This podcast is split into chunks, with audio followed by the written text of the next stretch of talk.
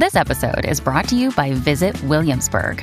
In Williamsburg, Virginia, there's never too much of a good thing. Whether you're a foodie, a golfer, a history buff, a shopaholic, an outdoor enthusiast, or a thrill seeker, you'll find what you came for here and more. So ask yourself, what is it you want? Discover Williamsburg and plan your trip at visitwilliamsburg.com.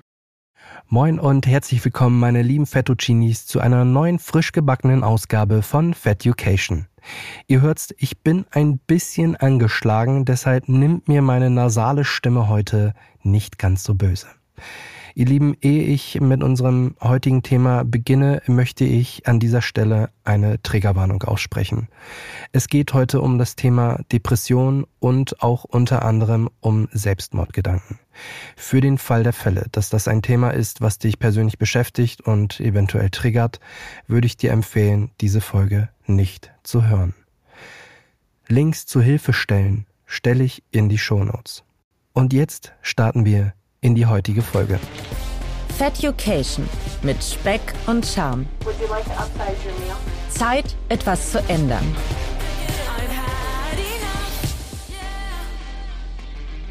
Es wäre sehr vermessen von mir zu sagen, dass ich depressiv wäre.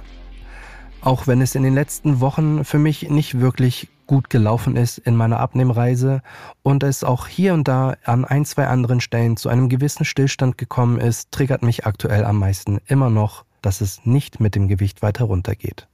Also ist die Laune bei mir entsprechend gerade schlecht, aber wie wir schon in der letzten Folge gemerkt haben, ist ein positives Mindset der Abnahme mega förderlich. Also für den Fall der Fälle, dass ihr da noch nicht reingehört habt, empfehle ich euch auf jeden Fall, ehe ihr diese Folge hört, in die vorherige reinzuhören.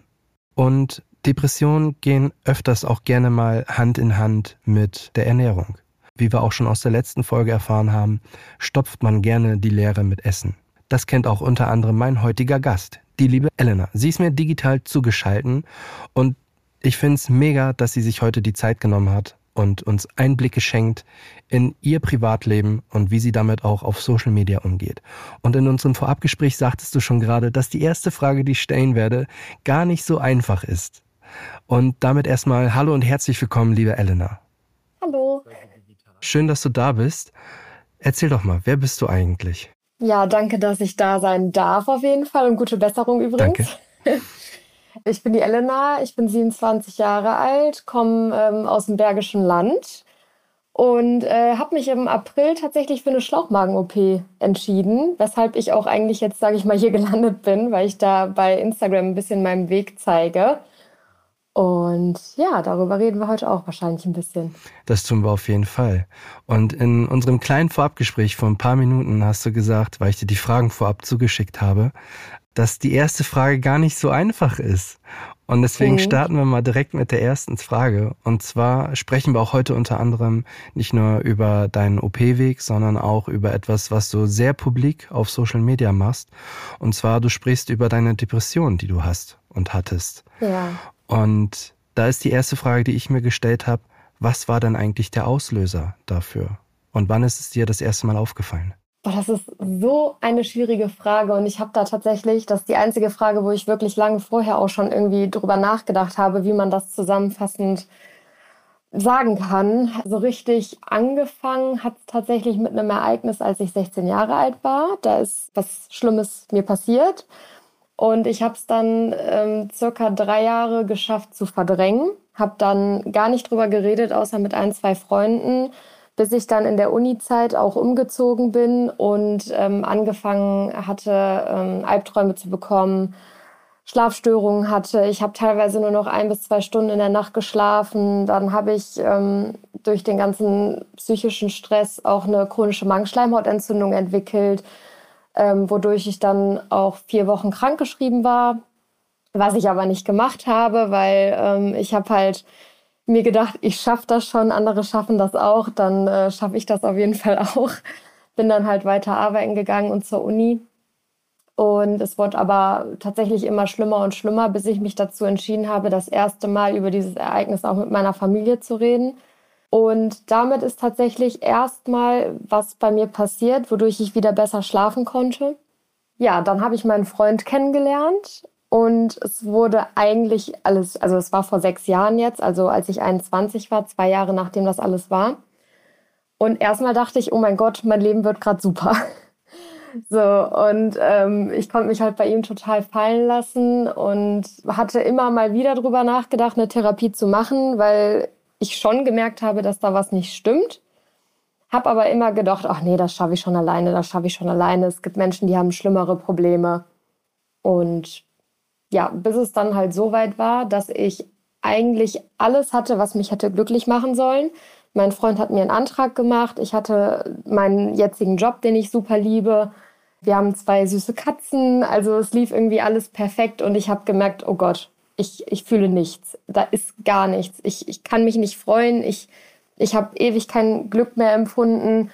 Und dann fing es tatsächlich auch mit den Panikattacken an, bis ich dann wirklich zwei Wochen, nachdem das, nee, eine Woche, nachdem das angefangen hat, gesagt habe, das geht nicht mehr und habe mich selbst eingewiesen in eine Klinik. Okay. Ja. Das ist harter Tobak, also ja. krass. Ja. Vor allen Dingen auch den Mut zu haben, irgendwie zu sagen, okay, hier geht es irgendwie gerade nicht weiter und dann auch den Weg zu gehen und zu sagen, gut, dann muss es jetzt eine Klinik sein. Aber was würdest du denn sagen, was der Auslöser dafür gewesen ist, dass es denn so hart gekommen ist?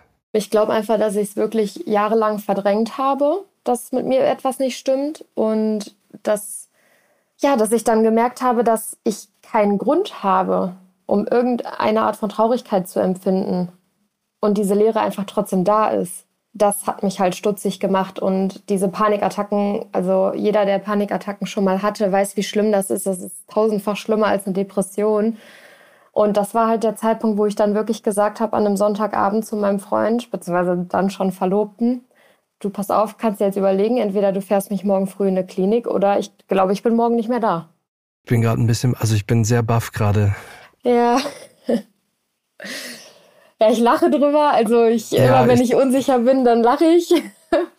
aber äh, es war auf jeden Fall eine sehr, sehr heftige Zeit, ja. Es tut mir leid, ich muss aber nochmal nachfragen. Was, was meinst du, was da also, was der konkrete Auslöser dafür gewesen ist? Gab es mehrere Punkte? Oder ich meine, du, du arbeitest in dem Social Media Bereich. Ich weiß nicht, hat das was mit der Darstellung von außen auch zu tun, dass das einer der Punkte gewesen ist, zu sagen, okay, hier, ich muss jetzt irgendwie die Reißleine ziehen?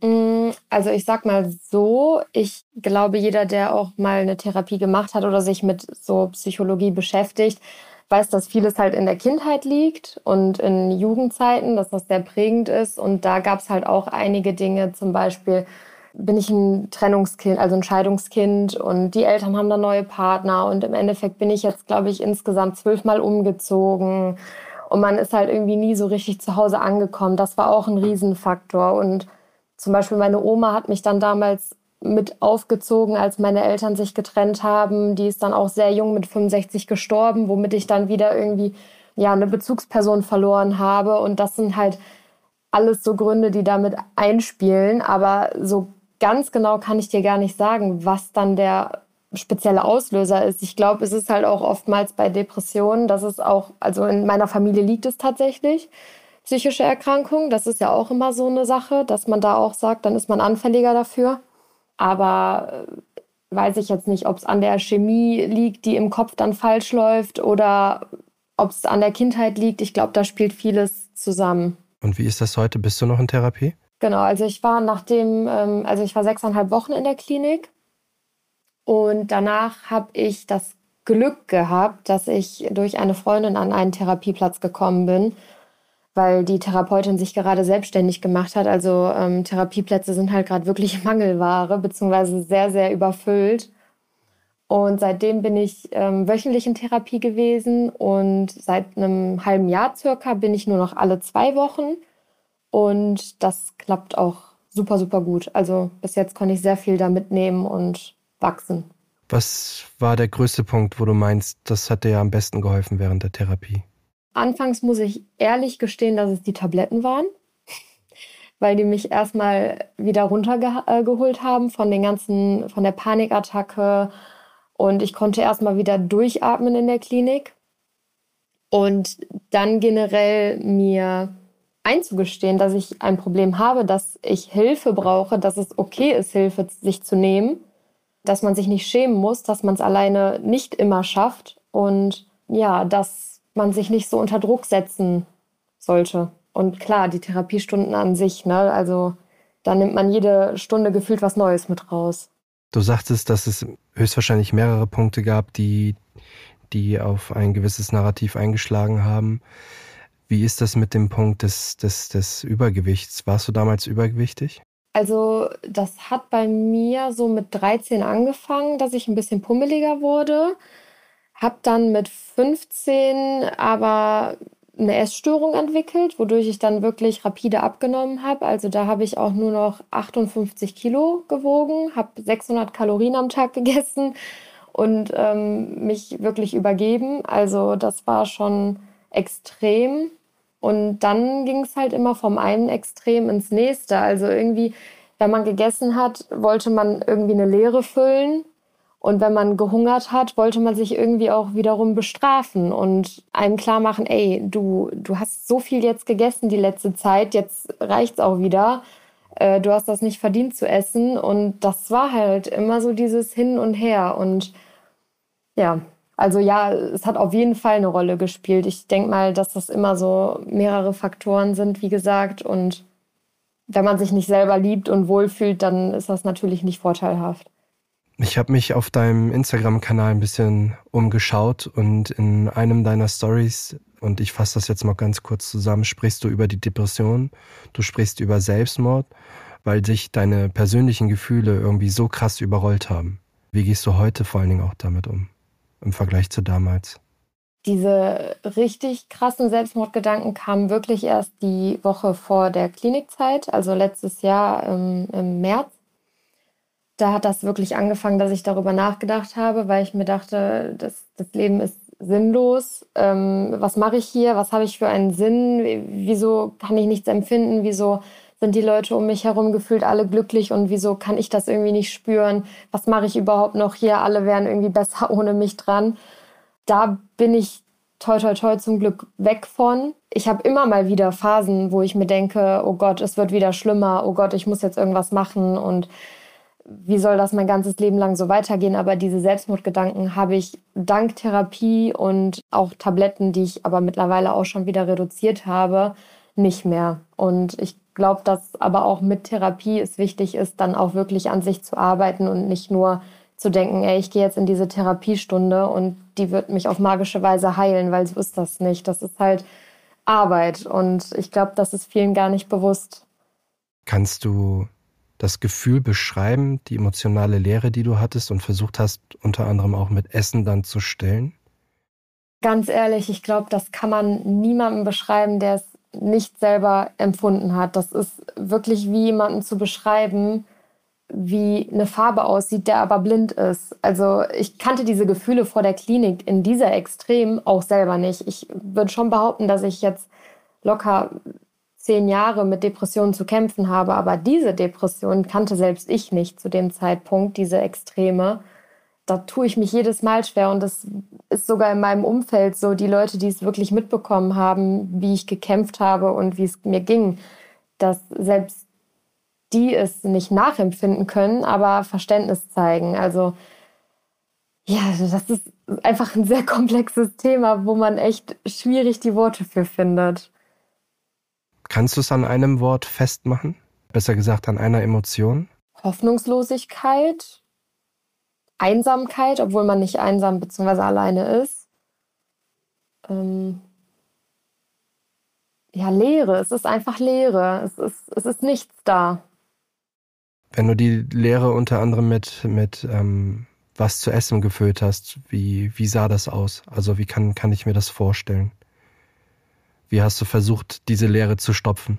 ist ja, sage ich mal, wissenschaftlich bewiesen, dass Süßigkeiten und Snacks, Chips, alles Mögliche einem für einen ganz, ganz kleinen Augenblick ein kleines Hoch geben, was Hormone angeht, beziehungsweise was den Hormonhaushalt angeht.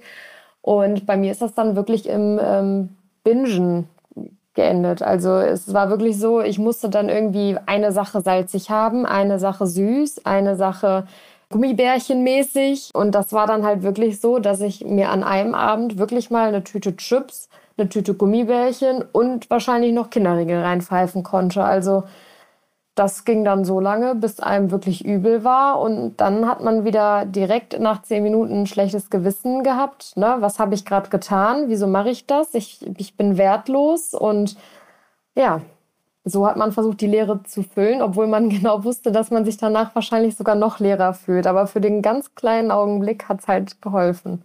Hey, it's Ryan Reynolds, and I'm here with Keith, co star of my upcoming film, If, only in theaters, May 17th. Do you want to tell people the big news? All right, I'll do it. Sign up now and you'll get unlimited for $15 a month in six months of Paramount Plus Essential Plan on us. Mintmobile.com slash switch. Upfront payment of $45 equivalent to $15 per month. Unlimited over 40 gigabytes per month. Face lower speeds. Videos at 480p. Active Mint customers by 531.24 get six months of Paramount Plus Essential Plan. Auto renews after six months. Offer ends May 31st, 2024. Separate Paramount Plus registration required. Terms and conditions apply if rated PG. Another day is here and you're ready for it. What to wear? Check. Breakfast, lunch, and dinner? Check. Planning for what's next and how to save for it? That's where Bank of America can help. For your financial to-dos, Bank of America has experts ready to help get you closer to your goals. Get started at one of our local financial centers or 24-7 in our mobile banking app. Find a location near you at bankofamerica.com slash talk to us. What would you like the power to do? Mobile banking requires downloading the app and is only available for select devices. Message and data rates may apply. Bank of America and a member FDIC. Darf ich fragen, wie so eine, so eine Therapiestunde aussah oder aussieht, besser gesagt? Das ist auch nochmal, also ich habe mehrere Therapeuten kennenlernen dürfen, auch in der Klinik. Ähm, das ist wirklich bei jedem unterschiedlich. Also es gibt ja Verhaltenstherapie und Tiefenpsychologie. Also die beschäftigen sich dann eher mit Vergangenheit und Traumata. Da ich mich aber an vieles aus meiner Kindheit und Jugend nicht mehr erinnern kann, hat mir der Tiefenpsychologe gesagt, okay, nee, Sie müssen zur Verhaltenstherapie. Ich kann leider nichts für Sie tun. Und dann äh, bin ich halt bei meiner jetzigen Therapeutin gelandet und sie spezialisiert sich halt auf das jetzige Verhalten. Was kann man im Hier und Jetzt ändern und tun, um, ähm, damit es der Person besser geht. Und eine typische Sitzung ist, man kommt dahin und eigentlich weiß die Psychologin immer sehr schnell, wenn mich was bedrückt oder ähnliches. Dann reicht nur ein Blick und die Tränen fließen dann teilweise. Also das ist wirklich verrückt, als könnte die einen äh, gerade in, in den Kopf reinschauen. Dann lässt man meistens irgendwie die letzte Woche oder die letzten zwei Wochen Revue passieren und redet darüber halt, was einen bedrückt und wo kommt das Gefühl her, warum bedrückt es einen, liegt es in der Vergangenheit, ist das irgendwie, ist das das innere Kind, was gerade irgendwie spricht und sich zeigt und Genau, und dann arbeitet man zu zweit ähm, eine Strategie aus, wie man damit am besten umgeht, was man machen kann.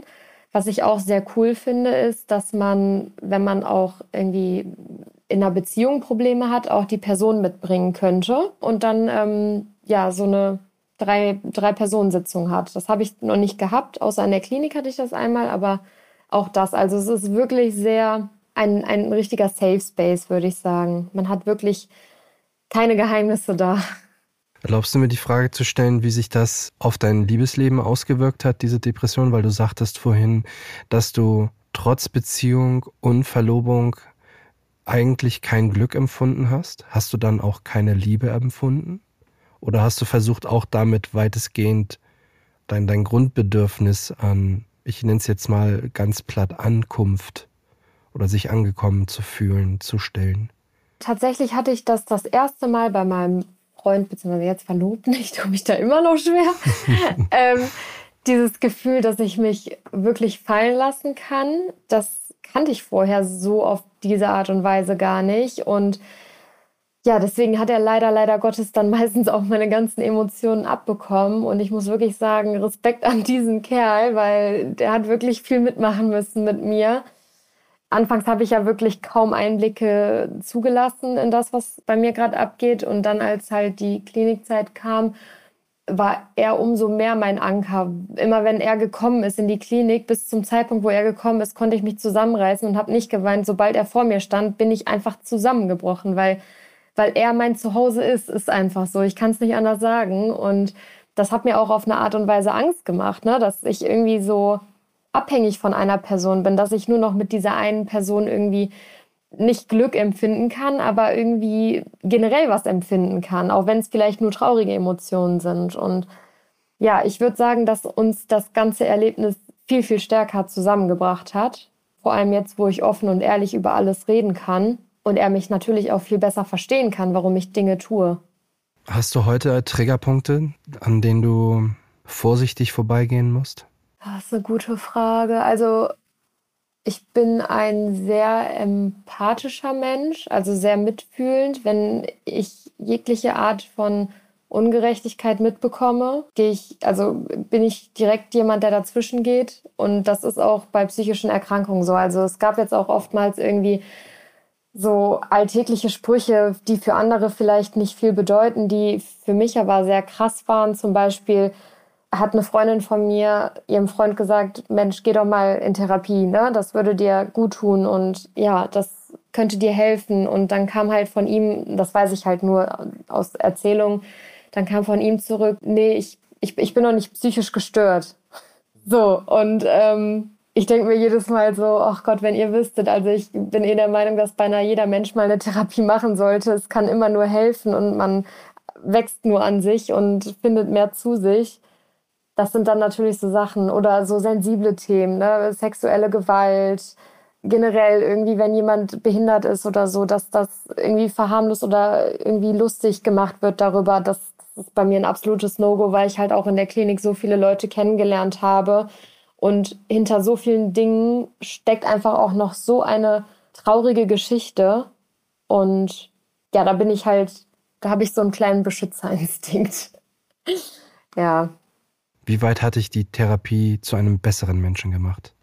Das ist eine sehr gute Frage. Ich kann mich mehr auf andere Leute fokussieren. Also ich höre besser zu, würde ich jetzt mal behaupten. Ich kann mich besser in andere Leute hineinversetzen und ich akzeptiere vor allem auch Fehler bei mir und bei anderen. Und ich glaube, das ist total wichtig, dass man Menschen so akzeptiert, wie sie sind. Und was ich auch mittlerweile an mir zu schätzen weiß, ist, dass ich nicht mehr so viel Wert auf die Meinung anderer gebe. Und das versuche ich halt irgendwie anderen Leuten mitzugeben und vor allem auch bei Instagram zu zeigen, dass das okay ist, egal wie man ist. Es ist im Endeffekt total egal, weil am Ende interessiert sowieso keinen, was man macht, solange man niemandem schadet. Aber ja, schwierige Frage, weil ich glaube generell, ne, wenn man zufriedener mit sich ist, kann man auch besser zu anderen sein, beziehungsweise mehr Positivität ausstrahlen. So, ich glaube, das ist das richtige Wort, ja. Würdest du sagen, dass das einer der Gründe gewesen ist, warum du den Schlauchmagen hast machen lassen, damit du für dich ein besserer Mensch werden kannst? Ich habe in der Therapie gemerkt, dass ich meine Baustellen teilweise alle sehr gut unter Kontrolle bekommen habe, außer das Thema emotionale Lehre und mit Essen füllen. Mhm. Und ich habe halt gemerkt, dass ich immer mehr zugenommen habe. Und es war einfach an dem Punkt so, dass ich wirklich nicht mehr gerne in den Spiegel geschaut habe und mein Spiegelbild vermieden habe. Ich habe mich wirklich, ich habe mir die größten XXL-Pullis angezogen und mich versteckt. Ich wollte gar nicht mehr irgendwie in soziale Veranstaltungen oder also es war wirklich einfach nur noch ein Verstecken, weil ich mich so gehasst habe von meinem Aussehen her und ja, es war wirklich dann eine relativ spontane Entscheidung für mich mit dem Schlauchmagen. Ich hatte dann eines Abends das halt mal in Betracht gezogen und eine Ansprechpartnerin angesprochen. Und schwupps hatte ich innerhalb von zwei Wochen einen Termin. Also es ging sehr schnell und ich kann aber sagen, dass das die beste Entscheidung meines Lebens war und ich es, glaube ich, alleine nicht so weit geschafft hätte. Schämst du dich heute zu essen, egal ob zu Hause oder in der Öffentlichkeit? Mm, nee, nee. Aber ich glaube, vor fünf, sechs Jahren wäre das wahrscheinlich anders geworden. Also das ist auch eine Sache, die ich mit Therapie gelernt habe, dass es mir egal ist, was andere von mir denken. Das ist eine gemeine Frage, weil ich auch dahin ein bisschen schon eine Antwort vermute. Aber würdest du sagen, dass es dir mit der OP leichter gemacht hast? Das ist für mich selber sogar eine schwierige Frage, weil ich mir die bis heute nicht beantworten kann. Ich würde gerne sagen, dass ich 100% sage, dass, das, dass ich es mir nicht leichter gemacht habe. Aber ein kleiner Teil von mir ist immer noch so, ach, du hast es dir einfacher gemacht. Ach, jetzt kannst du halt nicht mehr viel essen. Aber im Endeffekt weiß ich auf der anderen Seite auch, dass ich trotzdem meine Ernährung angepasst habe, dass ich trotzdem drei, vier Mal die Woche zum Sport gehe, da bin ich selber noch mit mir im Zwiespalt irgendwie. Also auf der einen Seite weiß ich, dass es für mich gar kein leichter Weg war, mir einzugestehen, dass ich Hilfe brauche und es nicht alleine schaffe und dann sogar noch eine OP unter Narkose das erste Mal in meinem Leben zu machen. Aber auf der anderen Seite denke ich mir auch, ja gut, du kannst halt jetzt weniger essen. Ne? Also schwierige Frage, sehr schwierige Frage. Ich glaube, da gibt es auch kein, keine Patentantwort drauf, um ehrlich zu sein. Also das ist zu 100 Prozent von Person zu Person unterschiedlich. Isst du heute gerne oder empfindest du Essen als schwierig? Kannst du es genießen? Mm, Genuss ist, glaube ich, ein starkes Wort. Ich glaube, Genuss würde ich es noch nicht nennen. Ich versuche auf jeden Fall, mir die Zeit zu nehmen, um wirklich bewusst zu kochen und auch bewusst zu essen. Aber ich muss schon sagen, dass es dann teilweise Tage gibt, wo ich noch nicht damit umgehen kann, diese emotionale Leere anders zu verarbeiten als mit Essen. Und das sind dann natürlich wieder so Punkte, wenn ich dann irgendwie zu was Süßem oder so greife, dass ich mich schäme und mir denke, was stimmt mit dir nicht? Warum machst du das? Und das dann immer ein schmaler Grad zwischen, ich, ich gönne mir jetzt mal einen Kinderriegel und darfst du das? Du hast vorhin gesagt, und ich kenne das leider auch aus meiner eigenen Erfahrung heraus, dass du Spiegel gemeidet hast. Ja. Meidest du sie heute immer noch oder hast du mittlerweile mehrere schon zu Hause hängen? Ich habe mich vor ein paar Wochen tatsächlich das erste Mal bewusst vor den Spiegel gesessen, habe mein Handy weggelegt und habe mich wirklich eine halbe Stunde angestarrt, weil ich nicht realisiere, dass ich jetzt gerade 31 Kilo verloren habe. Das ist bei mir einfach noch nicht im Kopf angekommen. Und ich, ich saß wirklich vor dem Spiegel und habe geweint, weil ich die Person nicht wiedererkannt habe. Das hört sich total bescheuert an, aber das war irgendwie so ein Moment, den ich brauchte. Und ich gebe mir Mühe, die Person im Spiegel zu lieben und daran zu arbeiten, aber es fällt mir oftmals noch schwer. Und ich habe auch wirklich mit Body Dysmorphia noch sehr zu kämpfen, dass ich teilweise denke, okay, ich ziehe jetzt mein XXL-Pulli an, weil alles andere passt mir nicht. Und ja, das ist für mich noch sehr schwierig zu realisieren, dass ich auch mal andere Dinge jetzt tragen kann. Und ich, ich probiere es. Es klappt auch ab und zu. Und da bin ich auch sehr, sehr froh drüber. Aber es gibt auch mal schlechtere Tage. Ja. Darf ich dich mal nach deinem, nach deinem Startgewicht fragen? Ich war am Start bei 115 Kilo. Da sind 30, 31 Kilo schon echt stark. Ja, ich schwank jetzt gerade zwischen 83 und 84 Kilo und möchte halt noch zur 75. Und dann mal gucken, was dann passiert. Ob ich noch abnehme oder durchs Krafttraining vielleicht wieder ein bisschen aufbaue. Aber so an sich ist das erstmal das Ziel, wo ich hin möchte. Wir bewegen uns langsam Richtung Ende dieser Folge, deswegen habe ich jetzt noch zwei Fragen an dich. Welche Tipps möchtest du den Hörern mitgeben? Wie können sie mit, ich nenne es jetzt mal bewusst, dunklen Gedanken umgehen, um auch vielleicht daraus was zu lernen, sich daraus zu entscheiden, Hilfe sich vielleicht sogar zu suchen oder zu holen und nicht in eventuell völliger Einsamkeit sich zu verstecken. Oh Gott, ich würde so viel den Leuten mitgeben wollen. Also ich kriege auch sehr, sehr viele Nachrichten aktuell von Leuten, die noch nicht in Therapie sind und mich fragen, hey, du, du hast doch auch damit zu kämpfen, was kannst du mir empfehlen? Und ich würde die Leute am liebsten immer einmal drücken und sagen, ey, du bist nicht allein. Es gibt so viele Leute, die das empfinden, aber man ist so in seiner eigenen Bubble und ich kann eigentlich nur sagen, sucht euch Hilfe, wenn ihr das Gefühl habt, es stimmt etwas nicht. Gesteht euch ein, dass ihr es nicht alleine schafft und seid nicht zu stolz. Es ist vollkommen okay, dass es einem mal nicht gut geht. Und ihr seid nicht alleine. Ihr seid wirklich nicht alleine. Es gibt ganz, ganz tolle Menschen, die da einem weiterhelfen können, sei es Therapeuten, Psychiater und Kliniken und auch ich. Also schreibt sonst gerne mir, wenn ihr euch nicht traut, wem anders zu schreiben. Verdrängt es auf jeden Fall einfach nicht. Das ist das Schlimmste, was ihr machen könnt, weil am Ende kommt es wie eine Bombe raus, explodiert. Würdest du sagen, dass es eine Art der Schwäche oder des Versagens ist, wenn man sich diese Hilfe versucht einzugestehen? Auf gar keinen Fall. Auf, auf aller, aller gar keinen Fall. also ich hatte letztens auch ähm, ein böses Kommentar unter einem Video von mir, wo auch jemand gesagt hat, von wegen, ja, dann warst du halt zu schwach. Und ich finde, es ist so stark, zu seinen Emotionen stehen zu können und diese nicht zu verheimlichen, weil jeder Mensch hat Emotionen. Es ist vollkommen schwachsinnig zu behaupten, dass es nicht so ist.